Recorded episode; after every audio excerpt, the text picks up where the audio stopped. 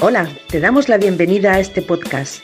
Sinceramente, lo de empezar como coaches, emprender, reinventarse, trae mucho, incluso demasiado. Así que hemos decidido crear un espacio seguro para acompañarnos, compartir y hablar desde el coaching. Mientras transitamos nuestro camino, ¿nos acompañas? Vamos allá.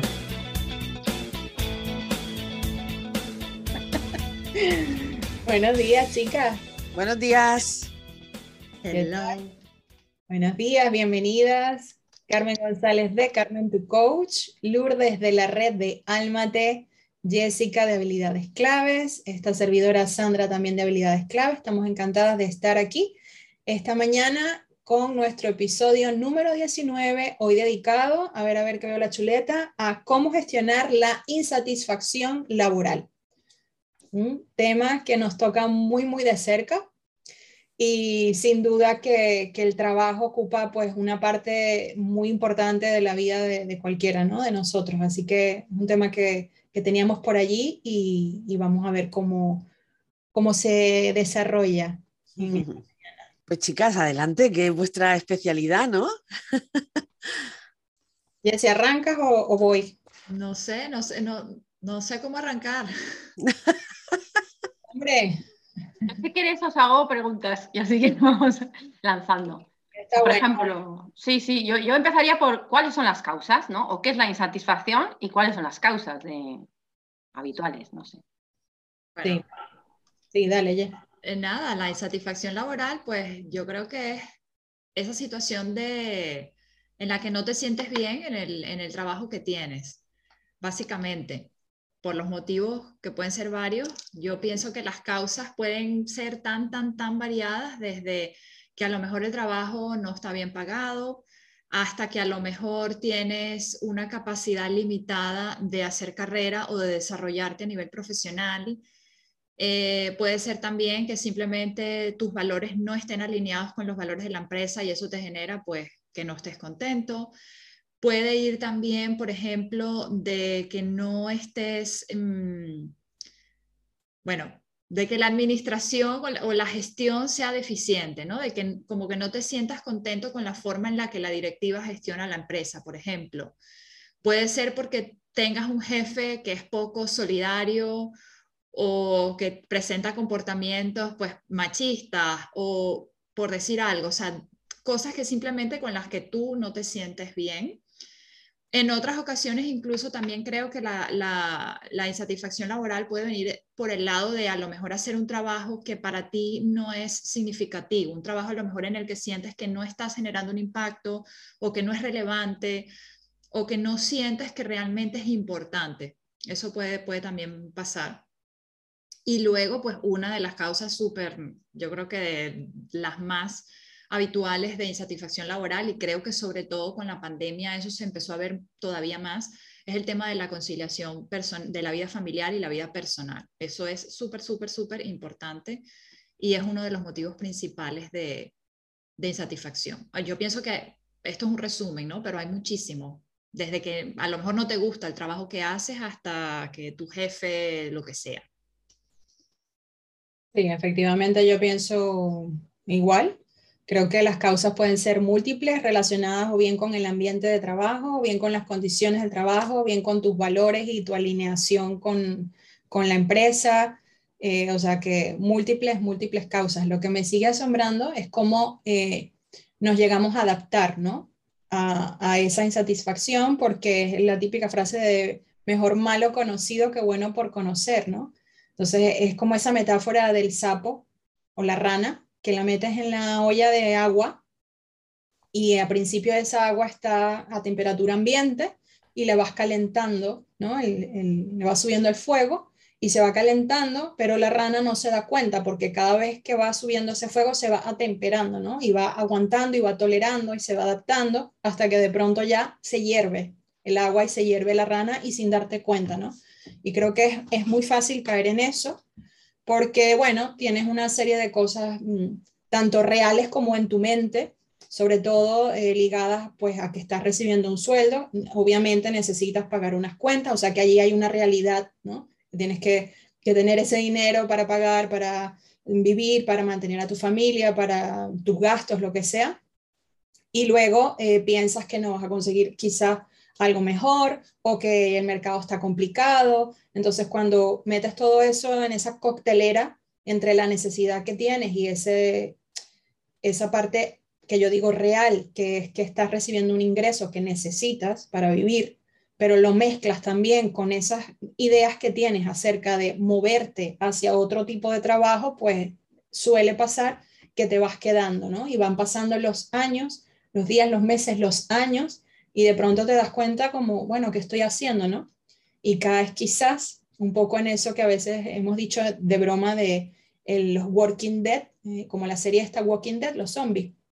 Los Walking Dead, donde empiezas es a vivir realmente cuando estás de vacaciones, ¿no? Entonces ya como que tu, tu alivio o eso que, que esperas en tu trabajo realmente son esas siguientes vacaciones, que es cuando realmente sales de ese piloto automático y vives de verdad la vida y estás contento y disfrutas, pero de resto es como que vuelves otra vez a, ese modo zombie de Working Dead, donde dices, bueno, siguen pasando los días, ya te empiezas como a justificar, a aguantar un poco y te adaptas como esa rana sin darte cuenta, ¿no? Te, te hierves allí, te mueres realmente. O sea, es un poco también esa, esa muerte en vida de estar en un trabajo simplemente día tras día porque, porque sí, sí, ya no te planteas, ¿no? Otra cosa siquiera. Eso es, lo, eso es lo que me parece más triste y más peligroso, y más peligroso de esa insatisfacción laboral.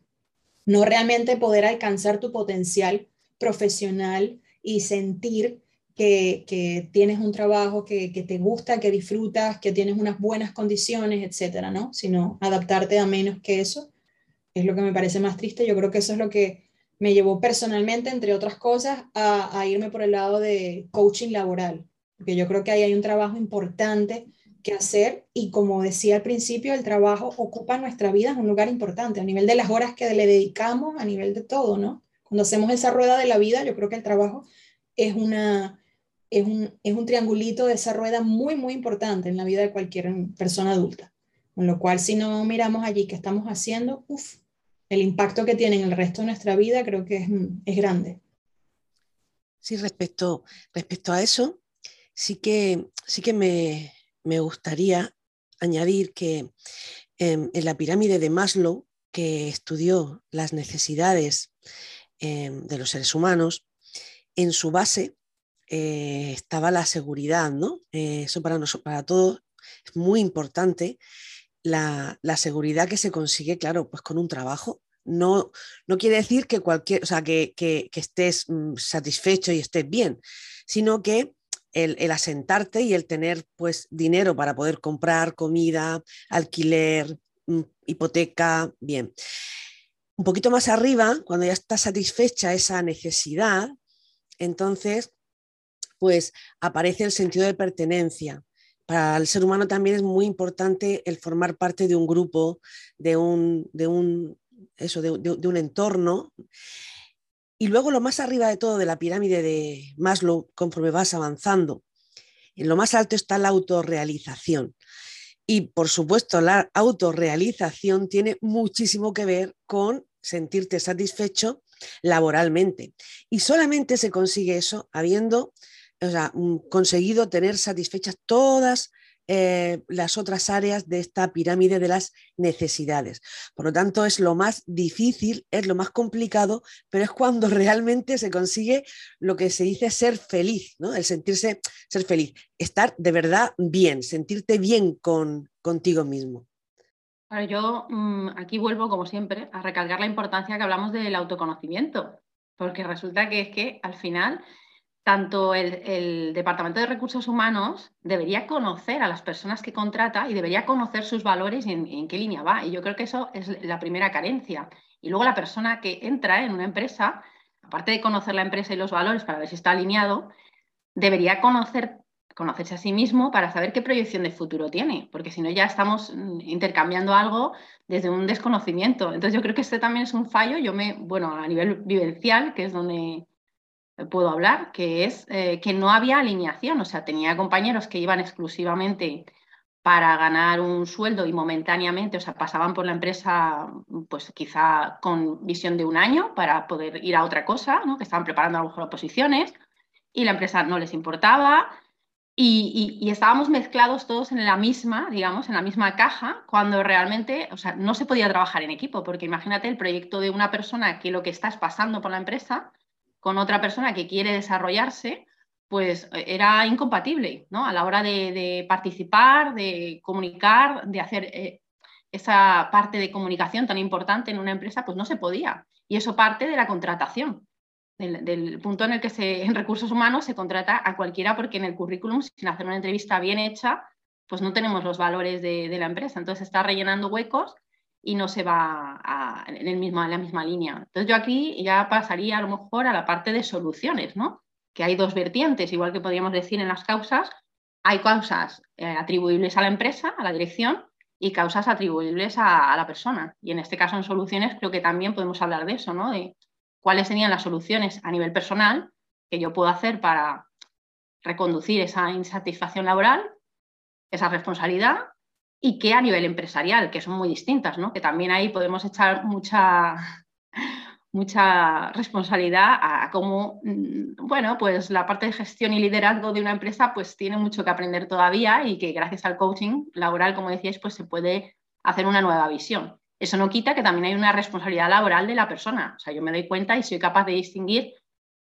qué pasó para que yo eh, dejase ciertas, eh, ciertos trabajos, qué pasó en mí y qué pasó en la empresa. O sea, hay que ser objetivo, ¿no? También, que hay mi responsabilidad y la de la empresa también, ¿no? De, la parte de dirección. Entonces, si queréis hablar de esto, de posibles soluciones, ¿no? En cuanto a lo que puede hacer la empresa, lo que puede hacer la persona. A mí, a mí antes de empezar, me gustaría que, que me, que me, que me explicaran un poco, porque imagino que cuando mm, llega un cliente, eh, tiene que ser bastante difícil dar el paso ese, ese primer paso, ¿no?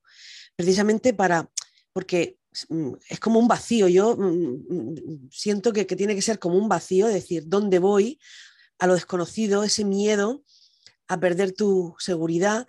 Entonces, ese primer paso, ¿Cuál, cuál, cuál, sería? Porque claro, eh, puedes decir, es, tan fácil hablar, ¿no? De decir, venga, búscate otro trabajo, pero poniéndolo en tierra, o sea, de verdad, ¿qué, qué, cuál es el primer paso? Bueno, yo quiero aterrizarlo desde mi experiencia, como comentó antes Lourdes, solo puedo hablar desde lo que he vivido yo, no quiere decir que sea el caso para todas las personas, pero pienso que hay una cosa importante, según escuchaba Lourdes, y es que cuando empezamos, iniciamos en el mundo laboral, quizás no tenemos en mi opinión, la preparación suficiente como para analizar ciertas cosas de lo que es empezar en un trabajo. En ese momento, yo, por ejemplo, si pienso, si echo la vista atrás y pienso en mi experiencia y cómo me inicié en el mundo laboral, estás tan desesperado de, empezar que es como esta cosa de cuando le preguntas a alguien que, que, está desesperado de qué quieres trabajo, de lo que sea, ¿no? Es como que, o sea, es decir, yo nunca hice un ejercicio consciente no tenía ni idea ni de autoconocimiento, ni de voy a pensar en los valores de la empresa, nada que ver. Simplemente empecé en el mundo laboral por las circunstancias, como que todo se fue dando de forma circunstancial y en verdad siempre acabé en trabajo que era lo que había disponible, pero no necesariamente porque yo había hecho un análisis consciente de a qué es a lo que yo aspiro. Y creo que eso también puede ser parte del problema, que cuando nos iniciamos es como, bueno, tengo X circunstancia, eh, hay X trabajos disponibles, aplico a un montón de trabajos, me postulo un montón de trabajos, me cogen en alguno y empiezo allí y, digamos que ya un poco voy con la inercia, ¿no? De, de, a dónde me lleva ese camino, pero no hay quizás ese trabajo real de generar un plan de vida, de generar un plan de carrera a nivel profesional. Entonces sí, hace falta ese autodescubrimiento, pero un poco para contestar a lo que pregunta Mari Carmen, a mí me pasó que yo acabé en el trabajo que tenía, pues por circunstancias, como acabo de explicar.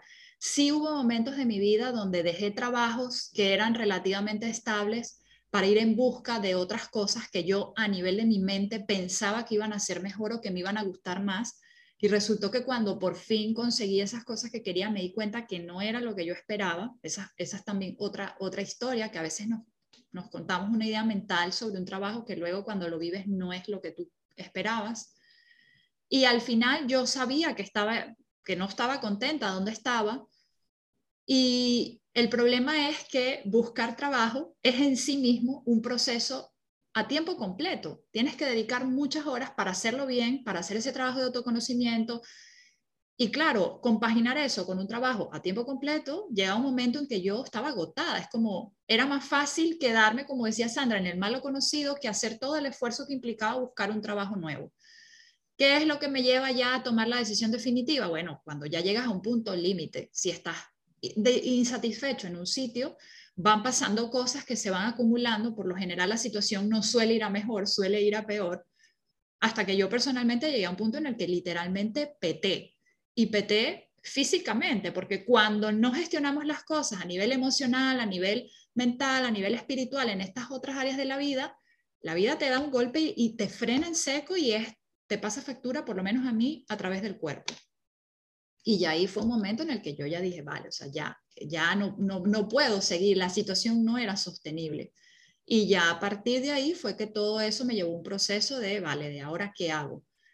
Pero antes de llegar a ese punto, yo estuve durante mucho tiempo buscando trabajo. Yo recuerdo que mis padres se, me hacían un poco el chiste de decir la eterna buscadora de trabajo porque todo el tiempo yo estaba buscando otro trabajo y, en verdad era muy difícil de encontrar algo que pues a nivel económico fuese mejor, no me iba a ir a, una, un trabajo, digamos, con peores condiciones de las que tenía. Entonces se, se, empiezan a combinar una serie de factores que complican mucho la situación y luego como comentaba como comentaban antes, ya si tienes cargas familiares y demás, ya es como, bueno, ya es como estás atrapado, ¿no? En una situación de la que es muy difícil salir. No sé si Mari Carmen, si con esto contesté la pregunta. A esa misma pregunta de Mari Carmen, quería agregar, y aparte de esa experiencia que está contando Jessica, que la mía es bastante similar. Yo creo que ese, eso que tú decías, Mari Carmen, ¿cuál es el primer paso? El primer paso es también saber cuál es la situación de cada persona, en qué sentido. Hay personas que tienen claro lo que quieren hacer y no saben cómo. Hay personas que ni siquiera tienen claro lo que quieren hacer, simplemente están en esa fase de malestar, ¿no? Y luego, pues las opciones, cuando se plantean en sesiones, pueden ser, ¿vale? Em, teniendo claro lo que quieres hacer, es mucho más fácil porque ahora vamos a buscar qué camino para hacerlo, pero si no tienes claro lo que quieres hacer, tendremos que ir más a la base, ¿no? Más ahí a pelar esas capas de la, de la cebolla. Entonces, me ha pasado que he tenido una, una racha de clientes muy jovencitos que están estudiando universidad no han todavía salido oficialmente al mundo laboral y ya en la carrera en la que están estudiando ya están teniendo dudas, porque vamos a lo que dice Jessie, ya desde el inicio, cuando apenas eliges carrera, la edad, lo que te dicen los padres, que si eso no vas a estudiar porque eso te vas a morir de hambre, que si no tienes ni idea, o sea, no has hecho tampoco joven, mucho menos ese trabajo de autoconocimiento, entonces ya, ya el origen o sea, es casi suerte, creo, que te vaya después bien en el trabajo, en el sentido de que si, si no partes ¿no? de esa base fuerte y sólida, como carajo, con perdón, después esperas tener esa carrera profesional exitosa y estar alineado y todo el cuento, ¿no? Es que ya el trabajo de ese autoconocimiento y de ese qué quiero hacer y tal debería venir ya desde, desde no sé, desde el colegio, desde el instituto, desde antes de elegir la carrera. Entonces, una vez que he tenido, como te digo, esta, esta, este combo, esta racha de grupo así jóvenes, te estoy hablando de 20, 21 años, todavía no se han graduado y, y, ya como que dudando incluso si la carrera que están haciendo es la que es, ¿no? Entonces, es interesante ver allí cómo ya estas ideas, lo que digo, estaría bueno trabajarlas desde el principio, o sea, desde muy jóvenes, ¿no? Ese autoconocimiento para realmente poder ver eh, hacia dónde vas. Y luego permitirte, que también en esa edad creo yo que es más fácil, aunque siempre es posible y eso tenemos que recordárnoslo, permitirte que, que te puedas equivocar, o sea, que puedas explorar y equivocarte. Luego cuando eres mayor y tienes más cargas, esa parte cuesta, ¿no? Porque yo sentía también cuando estuve en mi proceso de transición de carrera que tenía que saber ahora sí bien y, y, y, no podía equivocarme. O sea, porque es como que ya no tengo más tiempo ni para equivocarme, ni puedo permitírmelo económicamente, ni nada. Entonces tenía como esa presión extra de que, vale, este tiene que ser el tiro, ¿no? Este sí, este sí es la mía. Entonces, eso también hay que tener cuidado, porque a veces te pones esa presión extra y va también de un poco de que explores, sobre todo si estamos hablando de cambios de carrera, ¿no? Cambios de, otro sector, de un, cambio distinto a lo que venías haciendo hasta ahora, porque esa también es la otra cuando salimos, por ejemplo, en el caso de nosotras, del trabajo, la inercia de seguir buscando trabajo era en lo que habíamos estado trabajando los años anteriores, pues es lo que conoces, es la experiencia que tienes, al menos la más reciente, etcétera. Pero luego fue ese momento de pararnos y decir, ya va, ¿realmente queremos seguir trabajando en esto? Realmente quiero esto para mí, pero la inercia fue esa y las entrevistas que tuvimos fueron esas y los entrenamientos, porque ya Jessica incluso fue a esa fase de irse ya a entrenar. Formación. Y no solo eso, me, llegaron a llamar de algunas ofertas a la semana, yo ya, si hubiese querido, hubiese estado trabajando. Eh, pero bueno, tuvimos afortunadamente ese, ese punto de sí, ya va, para un momento, vamos a parar y vamos a situarnos en el mapa, vamos a, mirar alrededor a ver dónde estamos ubicadas, a dónde queremos ir, porque es esta típica frase que hemos comentado en otros podcasts. Cuando no sabes a dónde vas, cualquier camino es bueno. Si estás yendo con la inercia de la vida y no tienes un objetivo, da igual lo que hagas porque no, no hay un, una meta. Entonces, eso fue lo que nos ayudó y ahí fue cuando empezamos, pues, en todo este proceso de nosotras, primero buscar ayuda eh, con, con coaching laboral para nosotras y ya luego, pues, ver que nos cambió tanto la vida, decir, Dios mío, ¿cómo no, ¿cómo no habíamos hecho esto antes? De decir, pues ahora queremos dedicarnos a esto para ayudar a otras personas, porque, ¿verdad? El tema de la insatisfacción laboral es más frecuente, al menos en mi entorno, de lo que nos pensamos. Entonces yo creo que hay mucho trabajo que hacer allí, importante. Y otro tema súper importante, pues es el que comentábamos también, el tema de los valores que en un momento dado yo nunca me planteé que si mis valores, que si los valores de la empresa, empiezas en un trabajo y punto, hasta que ya yo con el tiempo me fui dando cuenta que en verdad el nivel de insatisfacción era muy alto porque la empresa no va a cambiar sus valores, es decir, o tú te adaptas o tú te largas, o te quedas insatisfecho y amargado. Pero ese tema para mí ahora mismo es fundamental, básico.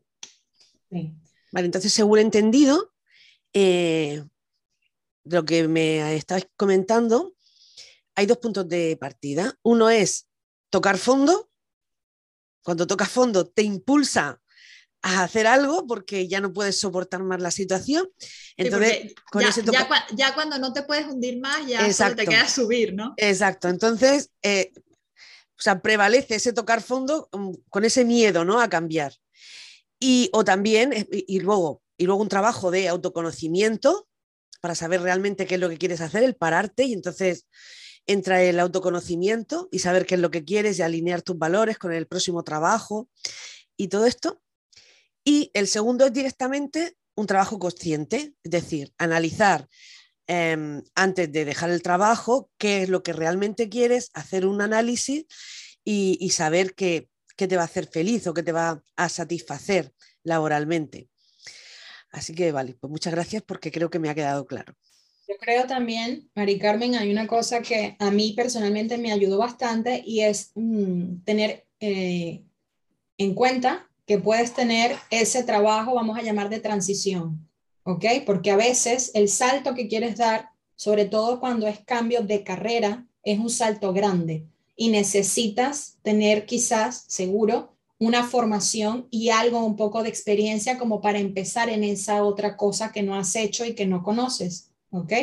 Entonces, es importante también tener en cuenta eso porque a mí me pasaba mucho que me bloqueaba de decir, vale, si yo hasta ahora he hecho esto, como ahora de repente, de la nada, me voy a hacer otra cosa distinta, ¿no? Primero me tengo que formar, tengo que tener experiencia, tal y cual. Pero en el camino, entre medio, está ese, ese, eso es lo que yo llamo un trabajo como de puente, ¿vale? Un plan B, que es ese trabajo básico que te permite pagar las facturas mientras estás haciendo eso otro que es lo que quieres hacer como objetivo final, digamos. Y eso es importante, porque a veces pensamos que el salto tiene que ser así sin, nada de protección, ¿no? Al aire. Y entonces eso todavía nos complica más darlo. Pero a mí personalmente, por eso te digo, me ayudó a pensar, ok, mientras yo llego hasta allí, mientras tanto necesito pagar cosas, ¿vale? Puedo tener este tipo de trabajo, pero ya con la conciencia de que es un trabajo básico, es un trabajo puente para lo que yo quiero, con lo cual ya el approach, el acercamiento que tengo es distinto. Ya mi, mi mentalidad, mi mindset es distinto, porque ya no me, no me lo tomo como, Dios mío, no estoy haciendo nada por mi vida o mi amargo o lo que sea. Simplemente tengo muy claro que esto es algo temporal y sé que estoy trabajando en paralelo para eso que quiero. Entonces, eso es importante, ¿no? Por supuesto, no perdernos en ese trabajo, porque a veces pasa por cansancio, por lo que sea, que entonces nos quedamos allí y se nos olvidó el otro. Pero cuando de verdad quieres algo muy mucho, yo creo que esa, ese, ese puente, ¿no? Esa parte temporal la atraviesas con, con otra, vamos, con otro ánimo, con otro todo, ¿no? Con otro esfuerzo, porque es un periodo también muy intenso, o sea, muy intenso de formación, de echarle horas, de hacer muchas cosas a la vez, al menos yo lo recuerdo así, el año 2019 fue un año bastante intenso de aprendizaje, de un montón de cosas, ¿no? Pero eso es lo que luego hace que puedas entonces arrancar, ¿no? Sueltas, sueltas una liana y coges la otra, ¿no? Para seguir allí avanzando y balanceándote. Vale, me parece súper interesante para quien nos escuche, que esté en la situación en la que quiera cambiar. Efectivamente, no se me había ocurrido esa, idea y me parece súper buena el decir, vale, no estoy a gusto aquí, pero puedo encontrar una cosa que me facilite eh, pues el quitarme ese miedo, el pagar lo básico y que, pueda compatibilizar el, prepararme y el buscar lo que realmente quiero. Así que sí, sí, me parece que, baja el miedo, ¿no? la, intensidad de lo desconocido, del miedo a lo, desconocido baja bastante. Pues bien, dicho, esto, me encantaría que entonces ahora, ahora siguiéramos con, lo que ha comentado Lourdes antes, ¿no? Empezar a, ver cómo, cómo gestionar ¿no? esto.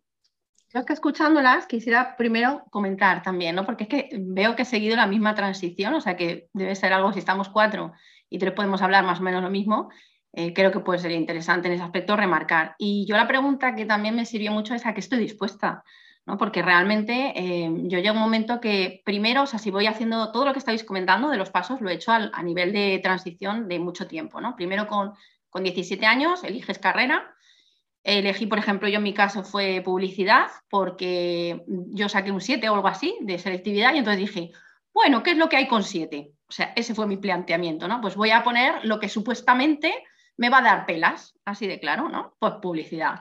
Además, es, pues, parece que es algo, una carrera así de, ¿no? Licenciatura, tal, no sé qué. No quería estudiar carrera, pero em, esto vino de antes, ¿no? Que a lo mejor vino mi padre diciéndome, yo le decía que yo quería dar clase de, en aquel entonces de baile. Y él me decía, tú lo que tú quieras, hija, pero después de la carrera. Y yo dije, vale, pues nada, hago una carrera. Como me gustaba mucho estudiar, no había problema, pues cuanto más mejor. Empiezo la carrera de publicidad, primer año, noviete, con la carrera, que también se apunta al mismo, la misma carrera que también eso influyó, lógicamente, porque era, pues, ¿dónde voy? ¿no? Como decía Jessy, pues yo qué sé. Total, que me meto en la carrera, pasa el primer año, tres meses, no, ni un paso ni un año, tres meses, y digo, ¿esto para mí? ¿Vender? No. Si acaso publicidad social. Y como ahí no lo veo, tal cual me lo cuento, los primeros años todo era como para tal, no me convence, digo, bueno, pues me voy a poner este año, año sabático, a leer todas las asignaturas de las carreras, a ver cuál me gusta. Y de verdad ahí hago un trabajo de investigación. Ahí descubro que me gusta la carrera por asignaturas, por eso digo que puede, servir, ¿no? Hacer un trabajo de investigación. ¿Qué te vas a encontrar? ¿Qué carreras? O sea, ¿qué te gusta a ti? Yo no me voy a meter a ciencias, era algo obvio, letras, lo que quieras. Como no hablo apenas, pues, ¿sabes? Era obvio que me iba a meter por ahí. Pero, por ejemplo, mi padre, si hago caso a mi padre, me meto en a, vamos, para ser abogada, ¿no? A, derecho y no, no, a mí no me apetecía estudiar leyes, en cambio, filosofía sí me llamaba la atención. Al final acabo en educación social, porque tenía una rama, un, ramalazo en aquel entonces, con 18, un poco reivindicativo, y pegaba conmigo la, la, educación social. Cambiar el mundo. ahí me iba bien. Estoy un tiempo, estudio la carrera, me lo paso pipa, termino. En la carrera conozco a mi marido, actual marido. Y resulta que en ese momento, no es que haya tenido más, ¿eh? el marido que no, y que digo actual y me quedo así. Bueno, y entonces llego y conozco a mi marido y desde ahí, como dice Jesse, inconscientemente los dos asentamos bases. Es decir, tú que valoras, yo que valorar, yo que valoro, proyecto en común. Resulta que mi marido busca seguridad y le da igual en qué, pero él tiene que ser eh, o funcionario o un trabajo súper fijo porque le da igual. O sea, estaba estudiando una carrera porque sí, pero él lo que quería era seguridad. Lourdes, ¿qué quieres? Yo quiero realizarme en mi trabajo, pasármelo pipa cada día y que me encante mi trabajo. ¿Te da igual no tener seguridad? Mm, bueno, a ver, quiero cierta seguridad, pero eres capaz de, esta es la pregunta que hago, ¿a qué, qué estás dispuesto a dar? ¿Estás dispuesto a estar ajustado económicamente? ¿Estás dispuesto? O sea, cada uno su situación, como decía también Sandra. Entonces, el contexto y los valores de cada uno. Por eso yo remarcaba el autoconocimiento tanto de la empresa como de la persona, que eso nos lo saltamos, aunque inconscientemente, dando tumbos, como decía Jessie, nos vamos dando cuenta, como siempre, de lo que no queremos y que cambia en el tiempo. Entonces, si sabes lo que no quieres, sabes lo que sí quieres. Yo, por ejemplo, estaba en el, o sea, he estado toda la vida dando clases y muy contenta, pero siempre me picaba lo mismo, la, parte eh, del, horario. Yo no puedo estar de lunes a domingo disponible para ti, o sea, es que no, y menos físicamente preparándome clases, y más en mi caso, que eran de coreografías, que a mí, habrá otras personas que no, como profesores, pero a mí aprenderme una clase de esto, de aquello, de ir cambiando me vuelve loca la cabeza. Yo tardo mucho en aprenderme coreografías. Entonces, por ejemplo, no era viable para mí. Entonces, saber lo que no quieres, entonces exactamente qué quieres. ¿Podría ser en otra misma empresa con las mismas circunstancias, pero con otro horario? ¿Con eso sí estarías contenta?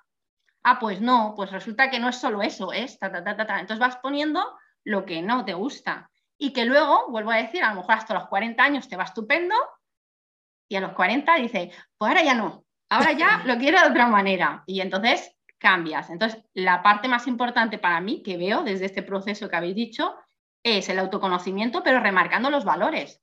Con esa pregunta que te digo, ¿a qué estás dispuesto? También, ¿no? si tú tienes unos valores de seguridad, mm, pues tendrás que ir buscando una cosa muy diferente que la persona que está dispuesta a estar en zona incómoda casi todo el rato saliendo.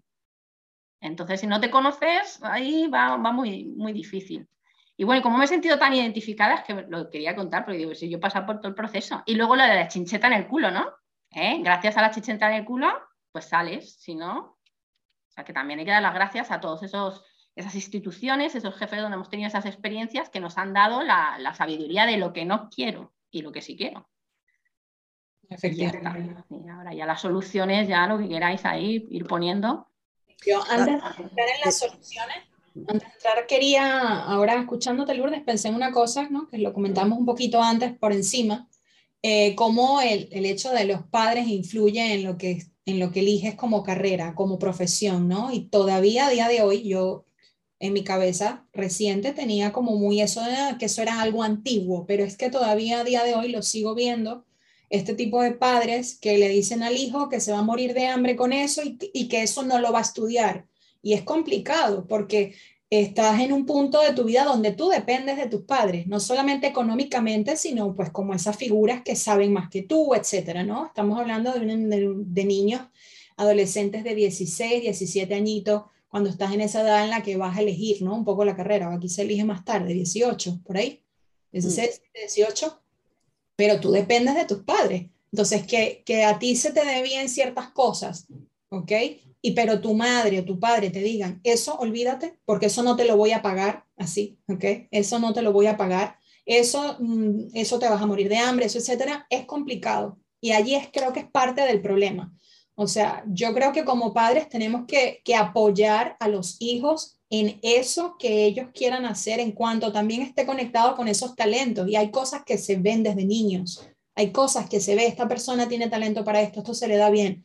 Yo soy una, convencida de que si tú haces lo que te gusta y lo que se te da bien, un poco como el Ikigai, estás destinado al éxito, estás destinado. El dinero va a venir de una manera u otra, o sea, llámenme come flor o unicornio girl con purpurina, pero yo realmente creo esto, o sea, lo, lo siento dentro de mí que esto es así. El dinero va a venir si tú realmente estás en línea con lo que quieres, con lo que te mueve, con ese talento, esos talentos que tienes desde pequeños se notan, ¿ok? Y allí esa línea te va a alar como un imán, pero desde la figura de los padres, creo que es necesario ese soporte y ese apoyo y ese también permitirle, claro, desde lo posible, sobre todo el factor económico, entiendo que puede ser eh, determinante o complicado, también es permitir esa maniobra de, oye, experimentar y equivocarte, porque a lo mejor realmente tú puedes estar convencido de eso, pero luego a lo mejor le das la razón a tu padre y dices, oye, sí, es verdad, pero hay, hay que tener un espacio, o sea, un espacio porque es un ser humano que está desarrollando lo que va a ser su carrera profesional. Entonces, me duele mucho ver cómo todavía a día de hoy esto está como algo todavía normal, no lo entiendo. O sea, no me imagino, espero, como dice el dicho, no escupir para arriba, ¿no? Y que me caigan. No me imagino diciéndole a mis hijos, no hagas esto. O sea, no, hazlo, inténtalo, vea por eso, fórmate, fórmate siempre, no solamente estoy hablando de universidad, ¿ok? Hay mucha formación, formaciones técnicas, formaciones pues de cursos, hoy en día estos cursos que te haces tú mismo por internet, autoformación, ¿ok? Esto se está dando, por cierto, mucho en el mundo del software, los codificadores, hay muchas cosas que puedes hacer por ti mismo, académicamente, técnicamente, o sea que cuando hablo de formación es, es en amplio, ¿ok? No todo el mundo tiene que ir a la universidad para estar formado. Pero creo que es importante realmente que respetemos y que demos ese espacio a nuestros hijos, porque es que veo que allí es parte del problema original. Y, o sea, me parece alucinante que todavía a día de hoy esto siga siendo así, sinceramente. Bueno, porque yo creo que no, no, nos han formado en el tema del propósito, ¿no? El ikigai y el propósito. Yo pienso que es súper importante tener un propósito. Cuando encuentras tu propósito y suena así muy happy, happy, pero es cierto, cuando encuentras tu propósito, ya tu vida cambia por completo, porque ya es como que tomar las decisiones se hace mucho más fácil porque sabes realmente lo que quieres, qué es lo que te llena, qué es esa cosa, pero precisamente lo que comentaba Lourdes, todo, lo que comenta todo el rato, para llegar a eso tienes que abrir el espacio de hacer el trabajo de autoconocimiento. Y no, tenemos, no tenemos cultura de eso. Entonces, yo creo que esa es la base con lo que has dicho, Sandra, también me ha recordado mi propia experiencia, ¿no? Como el hecho de conectar con lo que sí me apetecía hacer gracias a ese tiempo. Porque al estar yo estudiando también lo que... Yo dije, vale, pues estudio una carrera, no tengo problema. Vuelvo a decir, era mi caso, ¿eh? porque a mí, claro, mi padre también es que reconoce que, mm, bueno, a mí, para mí ha sido un buen guía, ¿no? En ese aspecto. Pero el dejarme estudiar, ese tiempo también me dio la valoración de sigo teniendo todavía esta inquietud o fue una tontería que, ¿no? Entonces me dio tiempo a madurar un poquito, bueno, sí, puedo estar estudiando eh, esto que también me gusta, otra cosa, ¿no? El ir cambiándome, o mí, si me hubiera tirado toda la vida estudiando, mi padre tan feliz. Pero realmente ese tiempo me sirvió para conectar si realmente eso era un capricho, ¿no? O era algo que quería hacer también, o sea, era como me quería desarrollar con un plano, digamos, algo más formal, pero otra, entonces dar ese espacio, como dices tú, de, para que prueben, porque en el fondo es apoyo, ¿no? Es, vale, mira, tú quieres esto, estupendo, lo que vamos a hacer es temporalizarlo, vamos a hacer que primero, si quieres, haces, mm, ¿qué te apetece? Estudiar otra cosa, ¿qué te parece? ¿no? Y hablar mucho con, con, el hijo, que yo, gracias a Dios, en eso he tenido muchísima suerte hasta el aburrimiento, ¿no? Porque si yo hablo, os presentaré a mi padre y nos hace el podcast él solo.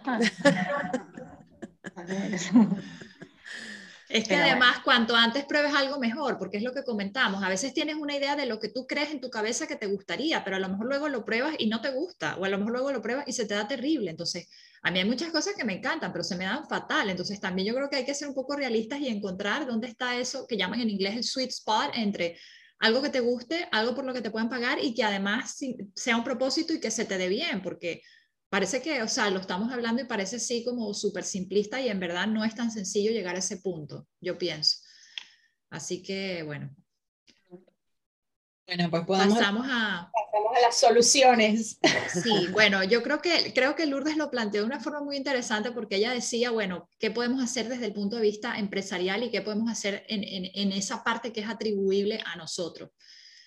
Yo pienso, no sé si esto es un tema cultural, pero sí creo que ahí hay un aspecto cultural. Yo, por ejemplo, que viví en Estados Unidos y vengo de un país latinoamericano y cuando llegué a España, sobre todo, yo sentí que toda la parte que tú comentabas al, principio del, tema de cómo se manejan los recursos humanos, para mí fue un shock porque me di cuenta de que esa carrera que yo traía estudiada dentro de un sistema norteamericano no tenía nada que ver con cómo se hacen los recursos humanos aquí en España. Entonces, yo pienso que lo primero, por ejemplo, hablando ya desde la parte empresarial, es que exista esa cultura o esas ganas o ese interés, primero de querer saber si tus empleados están satisfechos, muchas empresas les da igual si el empleado está satisfecho o no, y luego no solo querer saber, sino realmente querer hacer algo con eso, ¿no? Porque no sirve de nada que tú hagas una encuesta para saber si los empleados están satisfechos, si luego realmente tú no tienes una intención real de mejorar eso o de hacer un cambio. Entonces, para mí eso sería primero importante que, que sea una empresa en la que haya esa cultura de querer retener el talento, de querer que la gente esté contenta. Nosotros, Sandra y yo hemos tenido jefes donde te decía que le daba igual si la gente estaba contenta, que, que, no relajaras las medidas, porque entonces los empleados se te subían a la chepa y que había que tenerlos sufriendo, eh, o sea, y cuanto más jodidos mejor. Entonces, pues, o sea, si, si, si la empresa para la que trabajas tiene este tipo de cultura empresarial, evidentemente ahí hay poco que hacer más que tú salgas de la empresa. Luego, eh, ¿qué haría yo? O, de qué maneras podemos saber si los empleados están satisfechos o no. Algo tan básico y simple como pasar una encuesta a los trabajadores. Yo en las empresas que he trabajado, excepto una, que es en la que estoy actualmente, a mí nunca me pasaron encuestas de satisfacción laboral, nunca. Sea, entonces eso me hace pensar, pues aquí no hay cultura de eso. Pero algo tan sencillo como una encuesta anónima te puede permitir eh, ver cómo está ese termómetro en cuanto a la satisfacción laboral. ¿De qué más maneras o cómo se puede atender esas inquietudes que tienen los trabajadores? Haciendo eh, reuniones uno a uno. Y no me refiero solamente a evaluaciones de desempeño, porque es como la cultura es que yo como empresa te evalúo a ti, pero ¿en qué momento los empleados evalúan a la empresa? O sea, no hay cultura de ese 360 grados. Entonces, en, las, en estas reuniones uno a uno, es una oportunidad para que tú realmente puedas conocer a tus trabajadores, para que te planteen las inquietudes, para resolver dudas, para que se planteen cosas que a lo mejor en el ritmo de trabajo del día a día no, no es viable o no es posible hacer. Y esto puede ayudar, puede calmar las aguas, puede aliviar cosas o resolver problemas potenciales antes de que lleguen a convertirse en problemas o antes de que se cree este clima de que todo el mundo lo sabe pero nadie lo dice, de que a las espaldas todo el mundo lo opina pero nadie se atreve a, comentarlo, etcétera. Porque luego esa es otra cosa, que el peligro de la insatisfacción laboral es que se propaga como la pólvora, eso es un efecto dominó. Entonces, como empresa yo sí creo que es importante pues atajar eso antes de que llegue a un extremo en el que simplemente ya no hay nada que hacer. ¿Qué más cosas? Pues como empresa o, por ejemplo, refiriéndome específicamente a las cosas que yo viví que, que siento que no estaban bien. El tema de, falta de comunicación, muchas veces, o sea, pienso que las empresas no hacen un, un esfuerzo intencionado para mantener un canal abierto de comunicaciones. Cuanto menos opines, mejor. Y, o sea, para mí eso es terrible.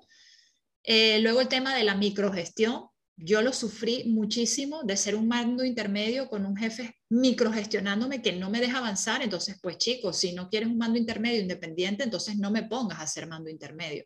Pero lo que no puede ser es que yo sea un mando intermedio para hacer el trabajo sucio y, y ya. O sea, pero para toma de decisiones y lo demás no me tienes en cuenta. Entonces, yo creo que eh, es importante tener en cuenta si estás haciendo microgestión porque la persona necesita formación o porque necesita orientación o porque es incompetente o si simplemente tú no confías en la persona o no le quieres dar ese nivel de autonomía como empresa. Entonces yo creo que es importante crear un equipo que sea independiente y que sea autónomo. Para, para mí también, mm, estoy escuchándote y para mí también creo que es súper importante desde el punto de vista empresarial, ¿eh? no, no, no como empleado el, hacer partícipe al empleado del objetivo que tiene su trabajo. Es decir, si yo estoy trabajando en una fábrica y estoy eh, eh, poniendo un tornillo sobre una chapa y todo el día me paso apretando el tornillo, a mí eso es, para mí no tiene sentido. Pero sin embargo, si mi empresa se preocupa de comunicarme que con ese tornillo que estoy apretando se va a fabricar, yo qué sé, pues un avión que va a llevar suministros a un país que lo necesita, para mí cobra sentido el apretar ese tornillo. Y un trabajo que aparentemente resulta pues monótono y triste, puede cobrar un sentido. Estoy, estoy colaborando para algo más grande. Entonces, el, el que la empresa participe en la medida que cada, que cada sección deba saber, ¿no? Y, eso es, un, es como una motivación, ¿no? Y, creo que es importante esto también. Mm. Y luego, nada, yo añadiría dos cositas más. Por ejemplo, en mi caso, yo me sentía que estaba atrapada en una empresa en la que yo no tenía oportunidades de crecer. Entonces, siento que a nivel empresarial es importante, incluso si no hay opciones de hacer carrera, que se creen oportunidades para que la gente, el equipo pueda hacer, o sea, innovar, aprender, hacer otras funciones, a lo mejor otras cosas donde tú como persona te sientas que el trabajo supone de alguna manera un reto, porque si es un trabajo que haces con los ojos cerrados, que sí, que por muy cómodo que sea, llega un momento en que yo me aburría en el sentido de ya no era un reto para mí. Entonces yo creo que es importante que exista ese punto de que puedas tener esa sensación de que estás creciendo, de que estás innovando y que estás aprendiendo. Y luego, pues la, la, que suele ser la, la mayor queja, yo diría, de, la, de muchas personas es el tema del pago, que todo el mundo se siente que no le pagan lo suficiente. Eh, lógicamente, no todas las empresas tienen quizás la capacidad financiera para hacer aumentos de salarios y demás, pero sí creo que el motivador principal, o sea, el dinero como motivador principal de trabajo no necesariamente aplica para todas las personas. Por ejemplo, yo siento que el dinero nunca ha sido uno de mis mayores motivadores y sí pienso que hay otras maneras de eh, hacer que la gente se sienta reconocida, apreciada, algún tipo de flexibilidad, de otro tipo de beneficios extras, ¿no? A lo mejor las vacaciones, a lo mejor otro tipo de cosas con los que la gente se puede sentir, oye, pues compensada de alguna manera. Entonces esas serían las cosas que yo diría desde el lado de la empresa. Pues yo desde el lado de la empresa también quiero añadir dos cosas, que claro, pues yo investigué mucho con mi propia historia eh, de qué, estaba pasando, ¿no? porque a veces piensas, pues, que lo que digo, ¿no? Mi parte de responsabilidad que estoy haciendo yo, que me quiero cambiar ahora, qué tal, entonces voy a ver qué hay en mí, ¿no? Y entonces he tenido mucho tiempo para pensar, la verdad. Entonces em, me di cuenta de dos cosas que creo que esto es para apuntar. ¿eh? A lo mejor ya se lo saben de memoria, pero yo lo digo. Y es eh, qué pasaba en la empresa o que yo siento que se repetía como patrón inadecuado para esta satisfacción laboral. Una cosa es que no se respetaban las leyes sistémicas, ni de coña. O sea, si queréis ahora mencionarlas un poquito, ¿vale? Para, pero vamos, mm, para que el que lo esté oyendo y no sepa, ¿no? Lo que son las leyes sistémicas.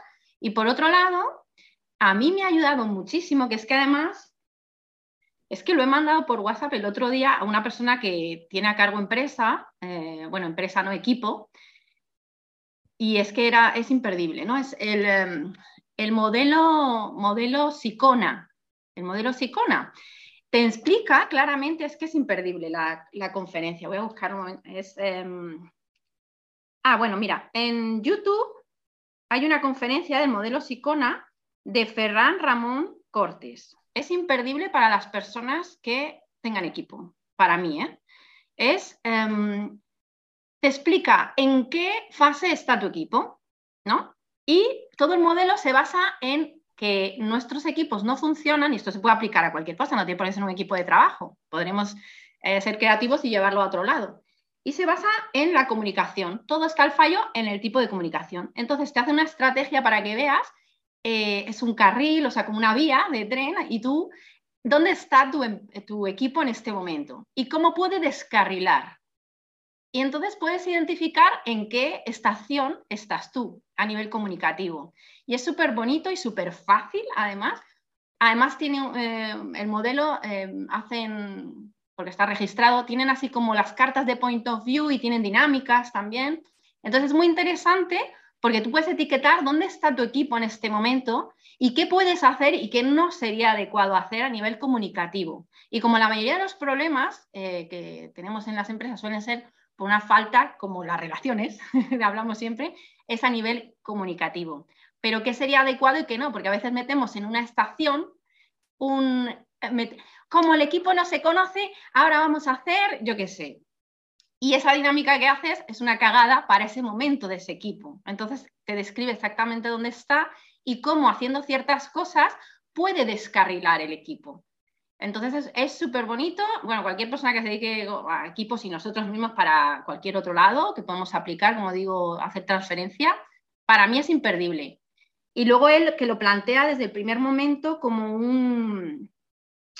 Em, como esta parte de que digo de, que a veces creemos que no hay que hacer amigos en el trabajo. Y es verdad que no hay que hacer amigos en el trabajo, no tienes por qué, pero sí cuidar las relaciones y, sí contar tu vida. Esto es lo que, cómo empieza la conferencia, que es, tú crees que hay que contar eh, tu vida en el trabajo y muchas veces no la contamos, ¿no? Porque yo no busco amigos en el trabajo, el trabajo es el trabajo y punto. Y cuando se genera falta de comunicación por saltarnos esta parte porque creemos que no es crucial. Bueno, imperdible esa referencia para mí, quien quiera que la, que la mire, Y luego lo de las, eh, las leyes sistémicas, pues estoy segura que podéis poner mil ejemplos como yo de cómo la empresa, pues este desconocimiento de las leyes sistémicas, alucinante, ¿no? Eh, desde, bueno, pues, no sé, la, jerarquía, eh, lo de la pertenencia, hacer a alguien el feo, el, ¿cómo se dice? Hacerle el feo, no el...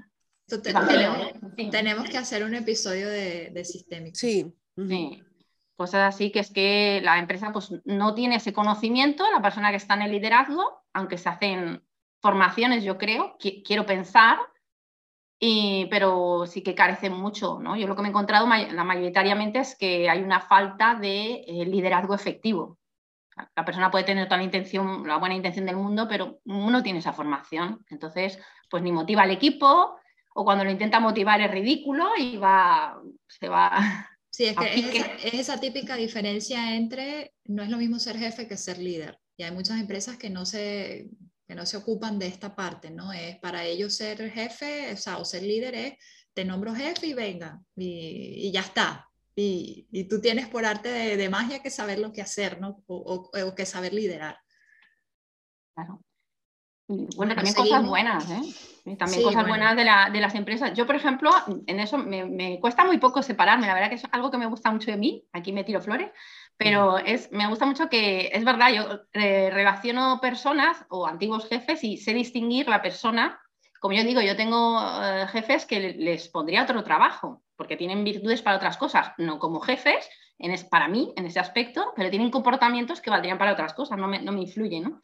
Y la, la, verdad es que me he encontrado con cosas que me han gustado mucho, que también esto es interesante, ver qué cosas me han gustado. A mí me encantaba que me dieran formación, que estuviera, que vieran, por ejemplo, Lourdes que tiene interés por estudiar. Pues nada, eh, yo planteaba, quiero hacer, eh, yo qué sé, formarme más en danza oriental. Y me decían, venga, pues búscate un curso y ya da. Y te damos un porcentaje, por ejemplo. Eso a mí me encantaba, que me dieran formación. Otro compañero a lo mejor le daba igual, pero a mí, uy, yo a estudiar todo lo que fuera. Eh, por ejemplo, también me gustaba que tuvieran charlas café, que digo yo, ¿no? Eh, que también en la conferencia habla de esto. Lo que pasa que no se respetaba, eran charlas cafés improductivas porque no había esta, este conocimiento, digamos, por parte de la persona que, que, tiene liderazgo. Si lo tuviera, uy, voy a aprovechar más cafés, que yo qué sé, pero no había este conocimiento. Eh, no sé, así cosas que me gustasen. A nivel económico, lo que decías, Jessy, a mí me pasa igual, esa falta de desconocimiento de lo que le motiva a cada persona. Evidentemente, en este mundo laboral que he estado yo durante muchos años, pues no va a ser la parte económica la motivación, pero sí que es verdad que hay otros, otros salarios, el salario emocional que se habla, ¿no? Y hay muchas formas de, compensar al trabajador, que yo sí que creo que he tenido eh, esos en, en algunos, ¿eh? pero vuelvo a decir, hechos de manera inconsciente que encima generan más malestar en el equipo que bienestar, porque si tú haces un salario emocional, tiene que estar claro, como decía Mari Carmen, tiene que haber claridad que todo el equipo sepa por qué esa persona, por ejemplo, entra ese día a las 10 de la mañana y no a las 8, porque si no lo que se genera es malos rollos. Entonces tiene que ser por igual para todos esos reconocimientos también. Bueno, por igual no quiere decir la escala, pero que todo el mundo sepa el por qué, ¿no? Y el para qué se ha hecho y los negocios, no que esté por detrás y entonces, pues bueno, se hace, yo he tenido cosas, experiencias buenas, pero de manera inconsciente y con un liderazgo mm, que se notaba que no había formación. Y como, y como, y como trabajador, ¿cómo, ¿cómo gestionar la insatisfacción laboral? Bueno, pues yo creo que allí un punto de partida es eh, primero... Contratar sesiones de coaching. No, primero reconocer, ¿no? Ese malestar, porque obviamente habrá cosas que te lo están avisando, desde, desde tú misma con esas náuseas o pocas ganas de ir los lunes hasta mm, una serie de cosas que te van avisando. Entonces, primero darte cuenta, vale, esto está sucediendo. Luego, dependiendo de en qué empresa estás o en qué situación, yo intentaría eh, buscar esa solución dentro de la empresa. Si es una empresa en la que tú puedes hablar, te puedes comunicar, puedes plantear, oye, mira, esto me está pasando, podríamos hacerlo así, para mí esa sería la opción A, sin duda, intentarlo internamente. Y ya luego, pues si ves que no, por ahí ese camino está truncado o complicado o muy difícil, pues tomar tú la decisión personal y hacerte ese plan de salida, ¿no? Eh, que sería trabajar en paralelo, aunque te suponga muchas horas y mucho esfuerzo y mucho desgaste, a ver cómo haces esa salida. Si te mantienes en el mismo sector, pues más fácil. Y si vas a hacer un cambio, una transición a otro sector, a otra industria, pues más complicado. Así que seguro un coach laboral te puede, te puede ayudar bastante. Y no tiene que ser tampoco laboral. Cualquier sesión de coaching donde puedas trabajar este tipo de cosas te va a ayudar seguro, porque es un cambio y, todos los cambios nos cuestan, sí o sí. Yo, la verdad que, a mi alrededor tengo varios ejemplos y en los que la determinación, em, el valor de la determinación entra en juego en, en una persona cuando toca fondo, quiere mejorar o no está satisfecho, es igual. Y, incluso trabajando, la determinación les ha hecho pues o sacar carreras o aprobar oposiciones. O sea, la determinación es fundamental. El buscar el, eh, tu para qué y el conectarlo, creo que mm, para casi todo en esta vida, el ser humano, si no conecta con ese para qué, es casi imposible. Y cuando conecta, puedes sacar fuerzas mm, de donde sea, ¿eh? incluso compatibilizando cosas muy, muy, muy complicadas. Porque yo lo he visto y, no, y tampoco han sido, vamos, han sido personas normales con sus capacidades, pero que no han sido así súper dotados ni nada de esto, sino personas bueno, con unas buenas capacidades y lo han conseguido. ¿eh? O sea que ánimo, a quien, a quien esté en esa situación, mucho ánimo porque querer es poder. Sí, esa determinación acompañada con un plan. Mm. tener un plan. ¿vale? Y hacerlo poco a poco, ¿ok? Para, no volverte loco, ni decaerte, ni desanimarte cuando vengan esos baches o esos momentos complicados. Y si estás acompañado, mejor, con un coach, o en el caso mío que tuve la suerte de hacer un camino muy similar con Jessica también, eh, eso ayuda un montón. Fíjate que, cuando eh, comentéis esto, eh, volvemos otra vez al mundo emocional, ¿no? El estar en tu trabajo mal, tus emociones te están diciendo algo y como no haces nada, o sea, cada vez vas a peor. Creo que el simple hecho de tener, como estás diciendo, un plan y empezar, aunque sea lentamente, a tomar un camino, al final lo que estás haciendo que es hacerle caso a tus emociones, lo que, lo que te están diciendo, que hagas un cambio, que hagas algo. Y creo que empiezas pues, a tener como una ilusión, ¿no? Una, una, ¿Para qué levantarte cada mañana? Creo que esto para, para, para mí es muy importante. Y yo quiero Em, volver a resaltar o enfatizar nuevamente, no dejarlo pasar, porque de nuevo, hablo desde mi experiencia y no tiene por qué ser la del resto de las personas, pero muchas veces nos acomodamos en la incomodidad y ya normalizamos una situación que no, que no deberíamos normalizar. Y a mí en mi caso, pues a mí sí, mis emociones me avisaron, pero como yo misma me llegué a convencer a mí misma de que no era para tanto, de que yo puedo con esto y todas estas cosas, al final, bueno, como comenté esto, a mí me terminó derivando en, episodios de ansiedad, trastorno adaptativo y todas estas cosas diagnosticadas a nivel clínico por no, no ser capaz de gestionar y, ya llevar, o sea, llegar a un punto en el que no solamente me afectó a nivel de la salud, temas que ahora mismo son irreversibles, que ya una vez que entras en esa dinámica, ya eso no, no tu cuerpo no vuelve para atrás, sino además en, en este tema de, bueno, de toda la parte de gestión de ansiedad, depresión, emociones y todas estas cosas, que recordemos que la medicina desafortunadamente no es preventiva, entonces, o sea, hay que hacer como que ese esfuerzo consciente, insistir en, en, parar y en, y en, reenfocar y reevaluar la situación y redirigir el rumbo, porque si no, pues llegas a un extremo que no, no es necesario eh, llegar a, a extremo. Entonces, eso lo quiero como enfatizar mucho de, no normalizar esa situación y no acomodarte ahí, no creerte que eres el superhéroe, la superheroína, de yo puedo con esto y venga y, yo lo aguanto todo. No.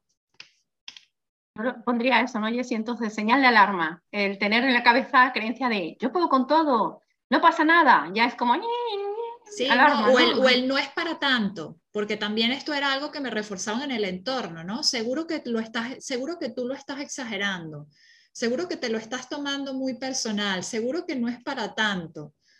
Al final a esta persona la acabaron echando, pero yo ya estaba con un episodio depresivo, empastillada, entonces, mira, o sea, hay que saber realmente, o sea, no estoy diciendo exagerar la situación ni dramatizarla, pero tampoco normalizarla al punto de que esto te llegue a pasar factura a un extremo, ¿no?